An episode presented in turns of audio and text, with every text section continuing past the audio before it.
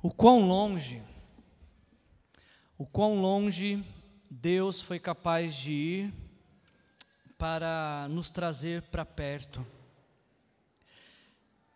O mês de abril, ou na verdade, melhor dizendo, todo mês de Páscoa, é um momento em que nós temos para refletir nessa questão. O que, que Jesus foi capaz de fazer para que eu e você pudéssemos ter nossos pecados perdoados e esperança de vida eterna.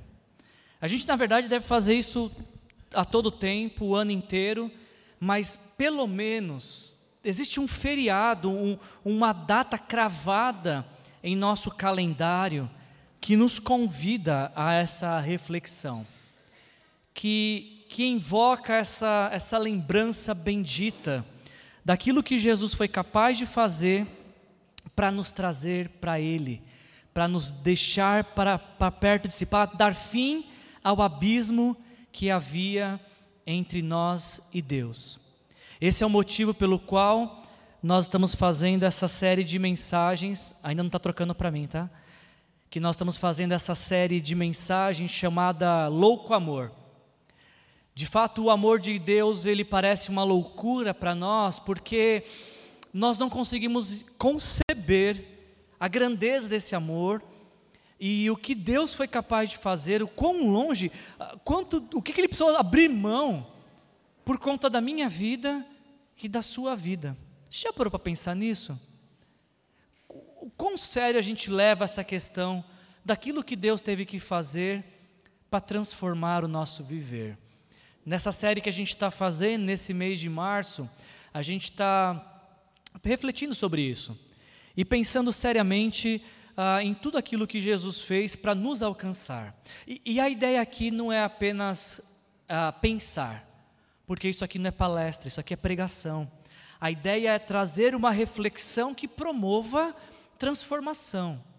Ou seja, quando eu e você entendemos aquilo que Deus fez e o quão longe Jesus foi capaz de ir para resgatar nossas vidas, isso tem que promover um impacto em nós.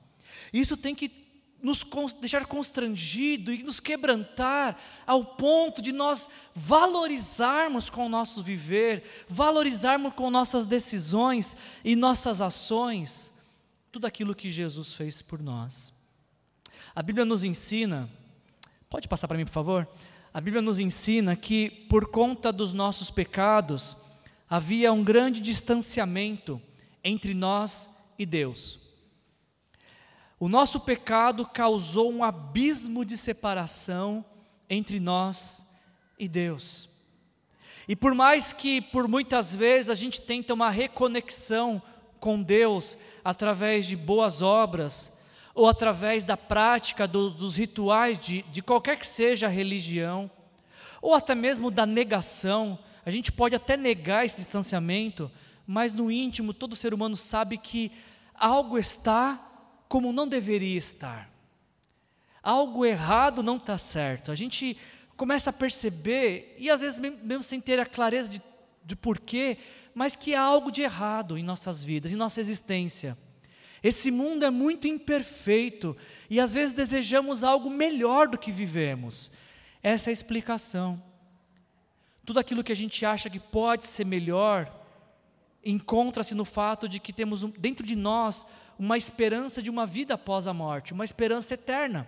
Mas ao mesmo tempo sabemos que não podemos alcançar a eternidade com nossos esforços, porque como estamos vendo aqui nesse, nessa imagem, qualquer corda que a gente use, seja das boas obras, da religião, da filosofia, da negação, são cordas curtas, ineficazes para nos levar até Deus. É por esse motivo, é por esse motivo, porque havia um distanciamento entre nós e Deus causado pelo abismo do pecado, que Deus envia ao mundo Jesus. Jesus é o único, único capaz de fazer essa conexão entre nós e Deus. A Bíblia vai nos dizer em Atos capítulo 4, versículo 12, que em nenhum outro, em nenhum outro a salvação, porque debaixo dos céus nenhum outro nome é dado pelo qual importa que sejamos salvos. Paulo vai falar para Timóteo que só existe um um único intermediador entre Deus e os homens. Sabe o nome dele? Pode colar, tá ali, ó. Jesus. Só Jesus é capaz de nos reconectar com o Pai.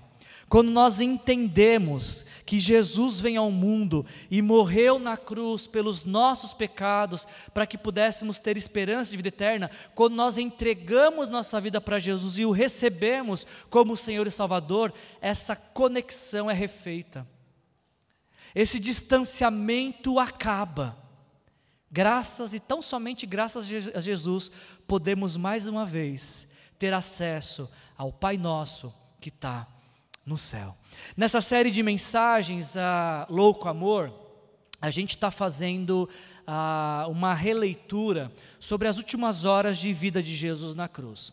Nas últimas, talvez três horas de vida, historiadores acreditam que Jesus foi crucificado ao meio-dia do dia 15 de abril de 30, uma sexta-feira.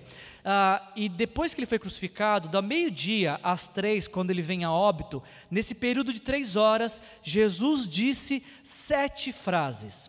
E é nessas sete frases que a gente está refletindo nessa série de mensagens.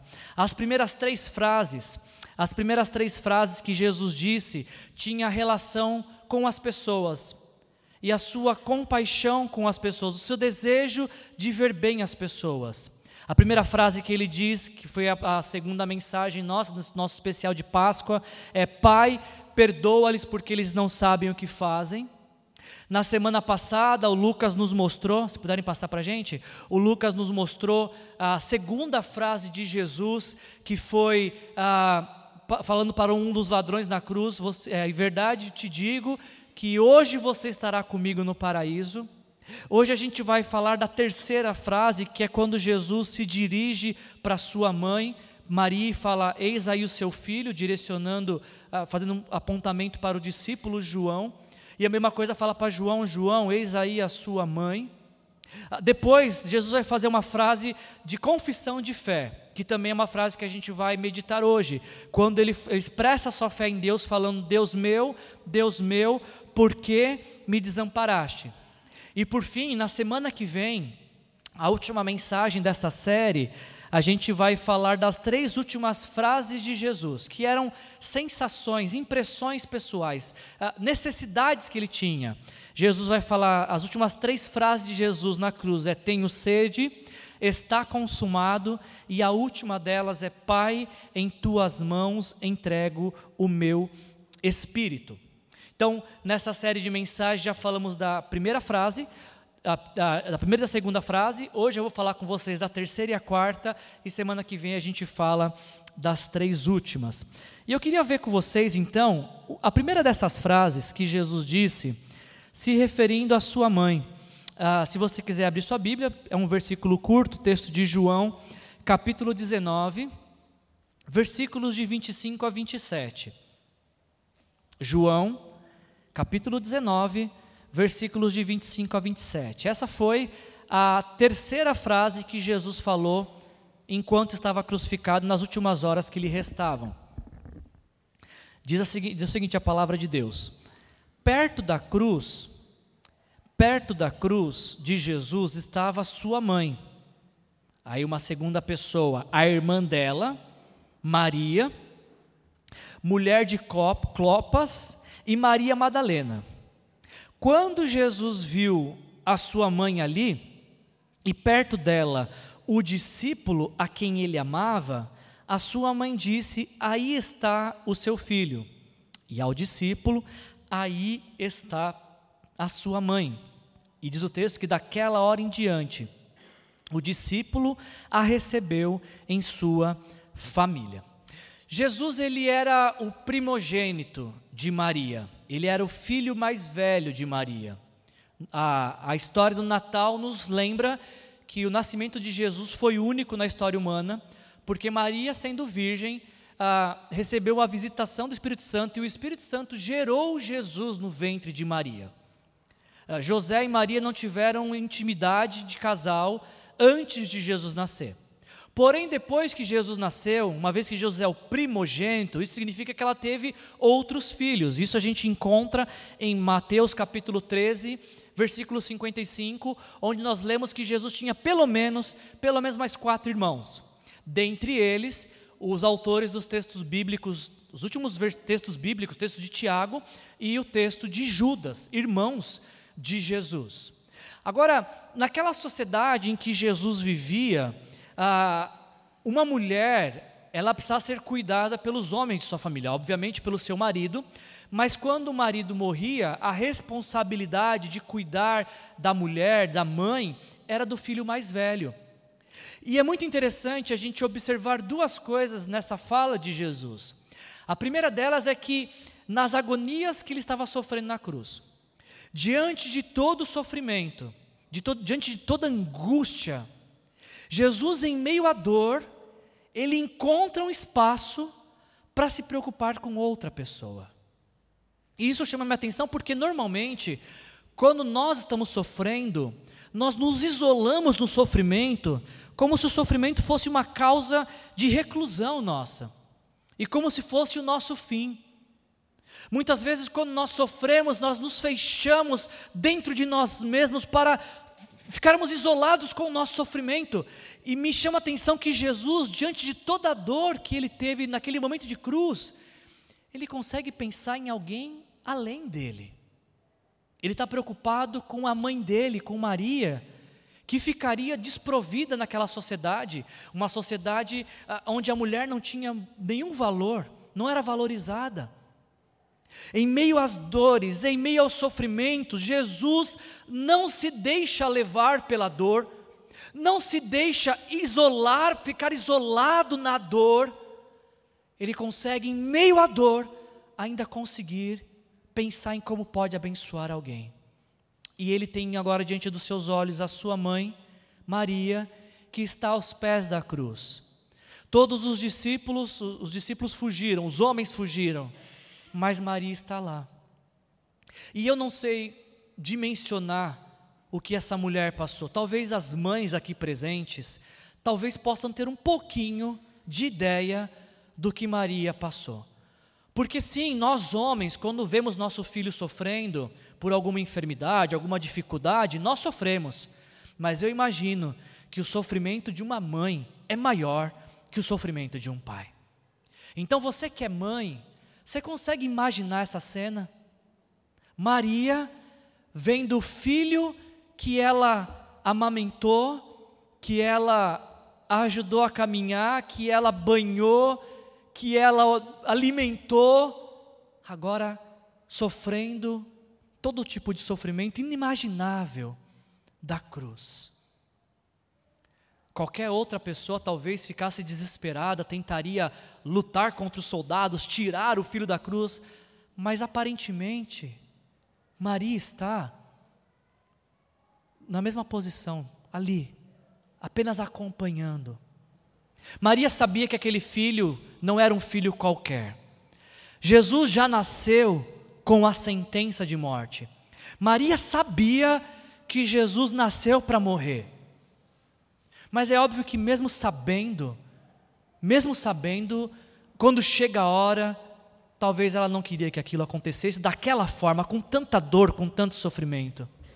Me agrada muito as palavras de Hernandes Dias Lopes descrevendo essa, a, talvez o sentimento de Maria, né?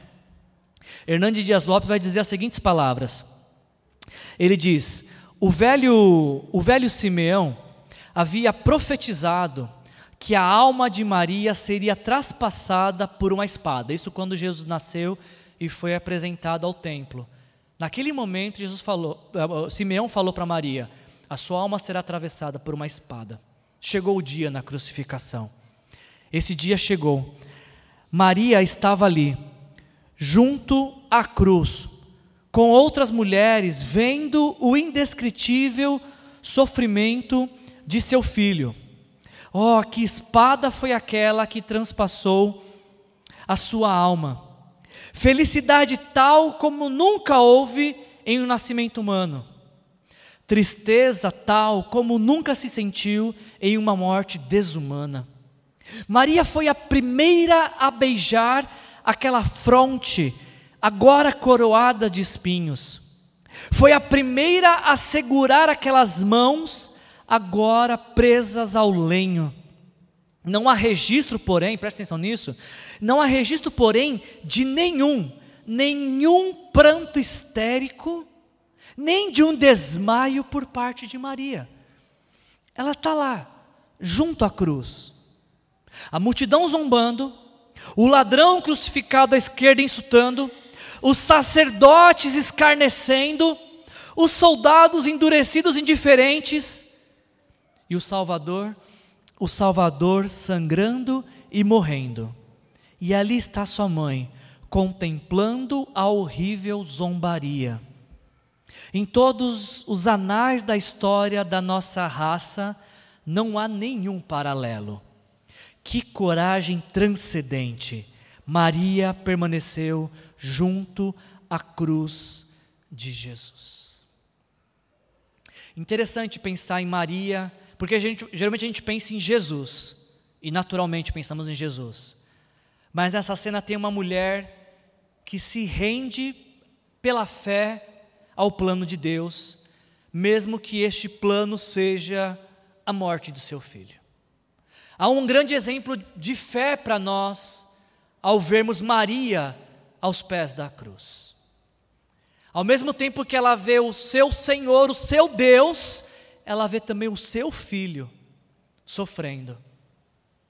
E em contrapartida, o Salvador de Maria, que também era seu filho, Jesus, em toda dor e sofrimento, ainda encontra um espaço, ainda encontra um momento, uma forma de abençoar ali naquele último fôlego de vida a sua mãe, provendo um cuidado. Diz o texto que estava ali o discípulo a quem Jesus amava, e a gente entende, lendo da Bíblia, que se tratava de João, o autor do Evangelho de João. E quando a gente começa a fazer uma investigação bíblica, nós descobrimos que João era, esse João evangelista, ele também era primo de Jesus. Então Jesus está delegando para João, o seu discípulo amado, o seu primo, o cuidado com a sua mãe, para que Maria, esta mulher viúva e agora sem o seu primogênito, não tivesse necessidades, que ela fosse acolhida como viúva só causa um pouco de curiosidade por que, que Jesus não delegou isso para o segundo depois dele, para o filho, o segundo filho mais velho depois dele. Talvez Jesus delega esse cuidado com Maria, porque ninguém melhor para cuidar de uma mãe do que um discípulo amado, você não acha? Quem melhor para cuidar da mãe de Jesus que não o discípulo a quem Jesus amava? Primeira coisa que me chama a atenção nessa quarta fala de Jesus, nessa terceira fala de Jesus, é que em meio à dor, ele encontra um meio para que para prover algo para que a sua mãe não fique desamparada, para que ela não seja abandonada no meio da sociedade. Por falar em abandono, por falar em, uh, em desamparo, a quarta fala de Jesus Está em Mateus 27. Se você quiser abrir, Mateus 27, versículos 45 e 46. Jesus, a gente viu que nessa terceira fala, ele provê para Maria não ser desamparada, não ficar desamparada. Agora, nessa quarta fala, em Mateus 27, a gente lê as seguintes palavras: E houve trevas sobre toda a terra, do meio-dia às três horas da tarde. Por volta das três horas da tarde, Jesus bradou em alta voz: Elohi, Elohi, lama sabachthani, que significa: Deus meu, Deus meu, por que me abandonaste? Esse versículo aqui, gente, ele é um daqueles versículos bíblicos que a gente coloca na prateleira de, de, de versículos bíblicos de difícil compreensão. Eu acho muito complexo fazer afirmações de um texto tão complexo. A gente pode ter considerações, impressões, mas entender realmente o que ele está dizendo na íntegra. Ele é um pouco, eu tenho, confesso para vocês, toda a minha dificuldade de entender na íntegra o que esse texto está dizendo. E quando a gente se depara com um texto assim, de difícil compreensão, o que precisamos fazer é montar um quebra-cabeça com outros textos que nos ajudem a compreender o que o difícil texto está dizendo. Algumas coisas que vocês precisam saber sobre esse texto. A primeira delas é que apenas Mateus e Marcos registram essa fala de Jesus.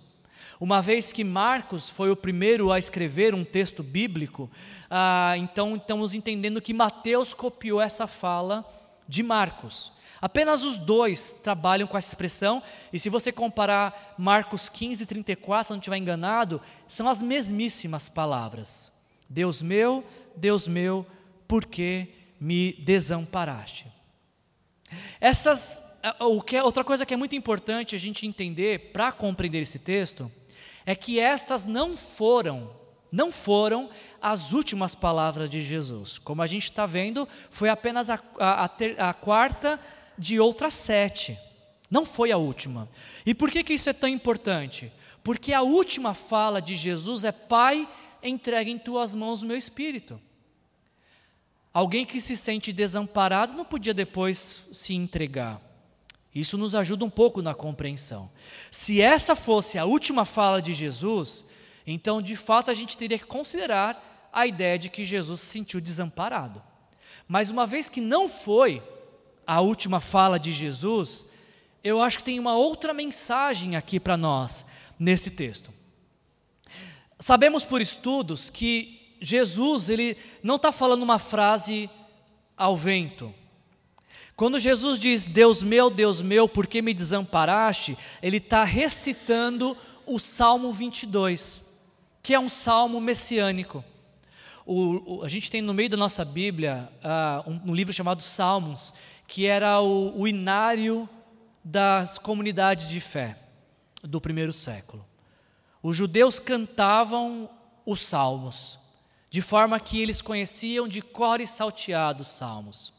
E Jesus poderia ter citado qualquer salmo em seu momento de angústia. Chama-me atenção de que Jesus não cita o Salmo 23 na cruz. Ele não fala, o Senhor é meu pastor e nada me faltará. Na cruz, em momento de agonia, ele escolhe intencionalmente citar o Salmo 22. Aliás, só um, uma curiosidade: ah, nos últimos momentos de vida, Jesus está recitando salmos, porque aqui ele cita o Salmo 22, 1, Deus meu, Deus meu, por que me abandonaste? Quando ele fala tenho sede, ele está citando o Salmo 69, 21. E quando ele fala Pai, em tuas mãos entrego o meu espírito, ele está citando o Salmo 31, 5. Mais uma lição para nós, em tempos de dor e de angústia, quanto alívio a palavra de Deus pode nos trazer. Jesus fez uso desse, desse artifício. Em meio à dor, em meio a sofrimento, ele está recitando textos bíblicos. A pergunta é por quê? Por que, que ele está recitando textos bíblicos? E por que, que ele escolhe justamente citar, dentre tantos salmos, o 22 que ele decide citar? O Salmo 22 é um salmo de confiança. É um salmo que fala de, de uma, uma, uma confissão de fé no poder de livramento de Deus. A gente vai ver mais para frente sobre isso, mas eu queria que você ficasse com isso, que Jesus cita o Salmo 22, não aleatoriamente. Ele cita porque o Salmo 22 é um salmo de confiança. Aliás, só por falar em confiança, outra, outra coisa que nos ajuda a compreender esse texto é que a gente não pode pegar a frase, por que me abandonaste? sem lembrar todo o contexto de vida de Jesus. Será que de fato Jesus se sentiu abandonado por Deus, desamparado por Deus? Será que o Pai nosso que está no céu, que acompanhou Jesus por toda a vida, iria desampará-lo, abandoná-lo no momento mais importante, mais precioso, que ele mais precisou? Eu vou deixar que o próprio Jesus fale isso para você. Quando a gente lê, por exemplo, ah, João capítulo 8, versículos de 28 a 29, Jesus está falando assim para os fariseus: quando vocês levantarem o filho do homem, quando for, Jesus fosse crucificado, vocês saberão que eu sou e que nada faço de mim mesmo, mas faço e falo exatamente o que o Pai me ensinou. E falando sobre o Pai, Jesus diz: Aquele que me enviou está comigo, ele não me deixou sozinho, pois sempre faço o que lhe agrada. Será que Jesus se sentia abandonado por Deus? Desamparado? Vamos deixar que o próprio Cristo nos ensine em João capítulo 16, agora Jesus está falando com seus discípulos, e ele disse: aproxima-se aproxima a hora, e já chegou, quando vocês serão espalhados, cada um para sua casa. Vocês me deixaram sozinho. Jesus está falando para seus discípulos: vocês, meus discípulos, me deixaram sozinho, mas eu não estou sozinho. Por quê? Porque o Pai está comigo. E aí a gente vai entrar num, num esse, essas são as peças que a gente tem para montar esse quebra-cabeça. Jesus dizendo: Por que me desamparaste? Mas ao mesmo tempo dizendo anteriormente: O Pai sempre está comigo. Uma vez que a Bíblia não tem contradições, a pergunta que a gente tem que fazer é como é que esses textos se casam, como é que eles se unem, como é que Jesus ah, pode na cruz dizer: Por que me desamparaste? Sendo que ele sabia que a todo tempo o Pai estava com ele. Eu não, não, não consegui achar exemplos bons para exemplificar isso. Mas uma coisa que temos que ter diante de nós é que Jesus disse uma frase: Por que me desamparaste? Mas anteriormente já tinha dito: Pai sempre está comigo. E se Jesus tinha a convicção de que o Pai sempre estava com ele, por que, que ele disse, por que me desamparaste? Na vasta maioria dos estudiosos bíblicos, dos intérpretes desse texto, diz que Jesus disse que o Pai o desamparou, porque essa foi a exata hora que todos os pecados da humanidade estavam sobre Jesus. A Bíblia vai nos dizer em Abacuque capítulo 1, versículo 13: Deus, tu és tão puro de olhos que não pode contemplar o mal. Quando todo o mal estava sobre Jesus, Alguns acreditam que Deus não podia enxergar, contemplar aquilo por conta de sua santidade. O Deus Santo viu sobre o seu Filho Divino Santo aquilo que ele mais repudia, que são nossos pecados. Então, por conta de sua santidade, alguns acreditam que Deus não podia contemplar aquilo, aquela cena. Ainda, 2 Coríntios capítulo 5, versículo 21 diz que Deus tornou Jesus pecado por nós, aquele que não tinha pecado, para que nele, em Jesus, nos tornássemos justiça de Deus. Então, qual é a explicação mais aceita, mais comum, na verdade? É que nesta hora o Pai se vira, não consegue contemplar todo o pecado da humanidade sobre Jesus. E é por isso que Jesus diz: Pai, por que me abandonaste? Mas eu, eu, eu confesso para vocês que eu fiz uma releitura diferente disso. Porque se eu tenho as duas ideias andando juntas, de que Jesus diz que o Pai sempre está com ele, e ele diz, me, porque me desamparaste, eu acho que tem uma outra, outra mensagem para nós aqui. E o exemplo mais claro que eu encontrei para exemplificar isso, embora não seja um bom exemplo, já vou dizer a limitação deste exemplo, eu não sei quantos de vocês já tiveram essa experiência. Ah, eu, eu tive a oportunidade de acompanhar o parto dos meus dois filhos. E a todo momento, do momento do parto até a hora de ir para o quarto, eu estive com os meus dois filhos. E tem uma cena que marcou muito a minha vida. Ah, quando o João Marcos nasceu, meu primeiro filho, e primeiro, vocês que tiveram o primeiro filho sabem, tudo novidade, né? A gente não sabe o que fazer com o primeiro filho. Acha tudo frágilzinho, acha que vai quebrar. O João Marcos, eu, eu acompanhei todo o processo. Assim que a Gisele deu à luz, uh, ele foi mostrado para a Gisele e já levado para uma sala de cuidados. E eu acompanhei a todo momento. E aí eu vi o João Marcos então sendo limpo, uh, sendo vestido, fazendo os primeiros exames, mas uma cena me chocou. Foi quando um dos médicos chegaram com uma injeção desse tamanho. Estou exagerando um pouco, talvez, sim e uma agulha ainda maior, e aplicou naquela perninha tão pequenininha, gente. Pá, pá, e, e, parecia dardo assim, sabe? Não é uma coisa que ele foi tranquilinho. pum, apertou, pum, apertou. Gente, aquilo doeu tanto em mim. Eu, eu senti uma dor que talvez ele nem tenha sentido. E era algo que eu não podia evitar. Eu estava ali presente, mas entregando o meu filho para sofrer aquela dor. E se você já acompanhou seus filhos para tomar injeção, e se algum dos seus filhos são escandalosos para tomar injeção, você sabe do que eu estou falando. Eles olham para nós com aquele olho tipo: você vai deixar isso mesmo acontecer? Você não deve me amar, não.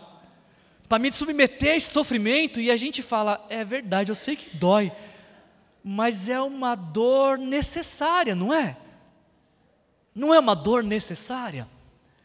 E às vezes, não sei se acontece com vocês, um dos nossos filhos chorava horrores, parecia que alguém estava indo para a forca, parecia que alguém tava, ia matar antes. Na hora que entrava, tomava, ah, nem doeu tanto assim. Tipo, chorava por antecedência, sabe? Imaginando um sofrimento que na verdade nem iria acontecer. Eu acho que é mais ou menos isso que está acontecendo aqui nessa cena. A gente tem na Bíblia também um exemplo para demonstrar para a gente o que talvez está acontecendo aqui. A Bíblia nos conta da história de um homem chamado Abraão, que uma vez entregou seu filho, seu filho Isaac à morte.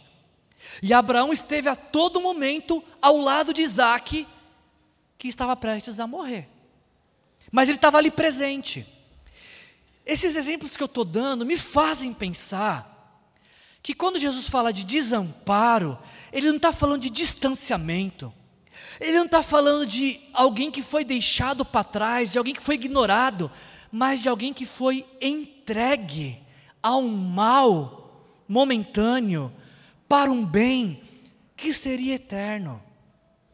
Jesus sabia que estava no exato lugar que ele deveria estar. Então, quando ele diz, Pai, por que me desamparaste?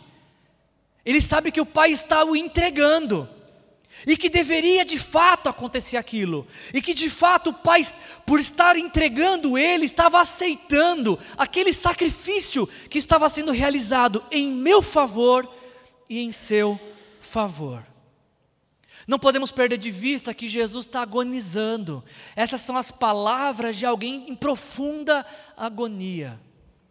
E como eu disse no início, a gente não tem compreensão total para explicar um texto tão complexo. Como é que a gente vai falar o que Jesus passou? Não tem como. Mas o que nós temos como saber é que tudo o que Jesus passou, ele passou para que eu e você pudéssemos ter vida eterna. Jesus sofreu para que pudéssemos ter alívio. Jesus morreu para que pudéssemos viver. Jesus sofreu a condenação do pecado para que pudéssemos ser livres do pecado. Ele fez isso por mim, ele fez isso por você. E eu queria então pensar dentro disso, eu queria concluir com dois pensamentos. O primeiro deles é que Jesus está citando o Salmo 22, como eu disse. Você pode abrir lá o Salmo 22?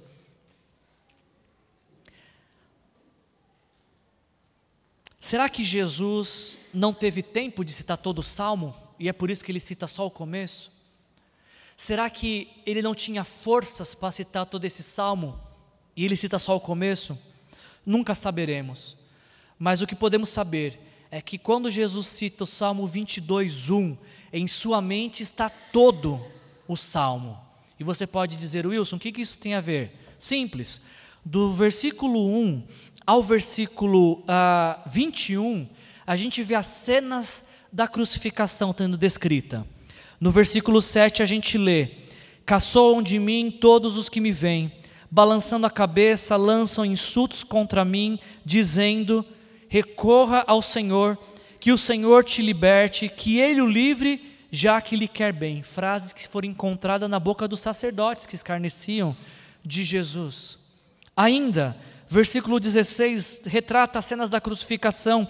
Cães me rodearam, um bando de homens mau me cercou, perfuraram minhas mãos e meus pés.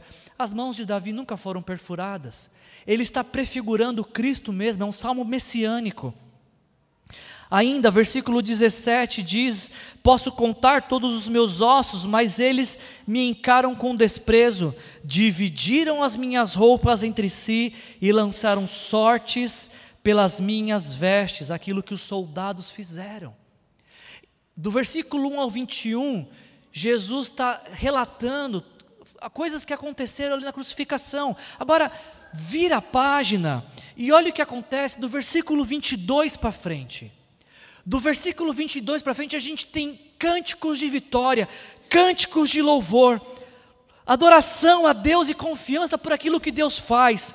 Versículo 22: Proclamarei o teu nome aos meus irmãos, na assembleia te louvarei. Será que alguém desamparado vai pensar em louvar a Deus? Eu acho que não. Eu acho que é justamente alguém que sabe que Deus pode fazer algo melhor e maior e que sabe o que está fazendo, é que tem louvores nos lábios. Versículo 23, nós lemos: Louvem-no vocês que temem o Senhor, glorifiquem-no todos vocês, descendentes de Jacó, tremam diante dele todos vocês, descendentes de Israel, pois não menosprezou. Olha o que fala quem começou o Salmo 22 falando, por que me desamparaste? Olha como ele continua, versículo 24: não menosprezou, nem repudiou o sofrimento do aflito, não escondeu dele o rosto, mas ouviu o seu grito de socorro. E a gente podia falar muitas coisas, mas ainda, só para finalizar, o versículo 30 e 31. A posteridade o servirá, gerações futuras ouvirão falar do Senhor, e há um povo que ainda não nasceu, proclamarão seus feitos de justiça, pois ele agiu poderosamente. Você realmente acha que alguém desamparado acredita que Deus agiu poderosamente? Somente alguém que tem confiança em Deus pode citar o salmo que começa: Por que me desamparaste? Porque sabe que a conclusão dele é: Esse Deus agiu poderosamente.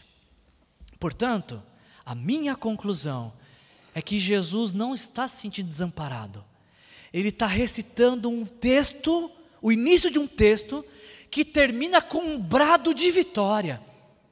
Jesus, na verdade, me parece estar celebrando em meio à dor a confiança de que Ele sabe que Deus sabe o que está fazendo, mesmo quando tudo ao redor pareça trevas, como diz o texto, eram trevas escuras, dores e sofrimentos. Jesus ainda encontra espaço para declarar a sua confiança no Pai. Agora, quando eu leio esse texto, e aí eu finalizo com isso, se eu pudesse responder para Jesus, Deus meu, Deus meu, por que me desamparaste? Eu diria, Jesus, foi por minha causa. Foi por mim, Jesus, que você está passando, que o Senhor passou na cruz.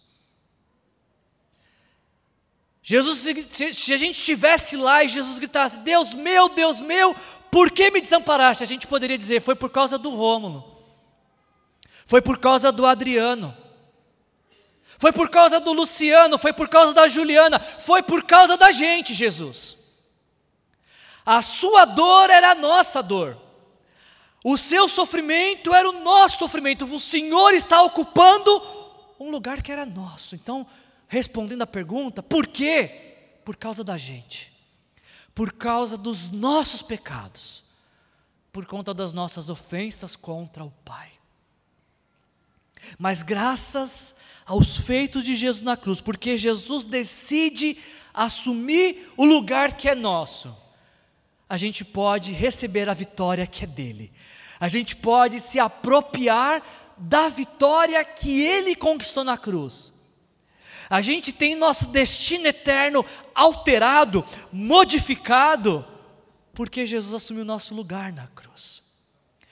Porque Jesus sentiu a dor da condenação, é que hoje a gente pode viver no alívio da, da vitória, da justificação. Essa é uma experiência que só tem quem já entregou a vida para Jesus. Já houve alguma vez na sua vida que você entregou sua vida para Jesus? Você pode dizer nesta noite: respondendo a essa pergunta retórica de Jesus: Deus meu, Deus meu, por que me desamparaste? Pela fé você pode dizer: Foi por minha causa? Jesus é o Senhor da sua vida. Eu quero te convidar a fechar os seus olhos nessa hora.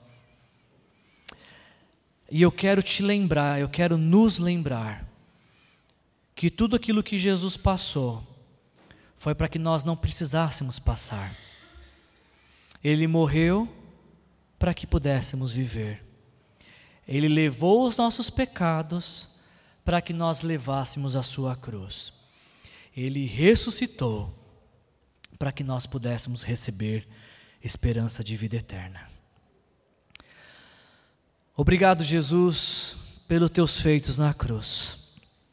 Obrigado, Senhor, por aquilo que o Senhor fez por nós. E obrigado por ir tão longe para nos trazer para tão perto, Senhor.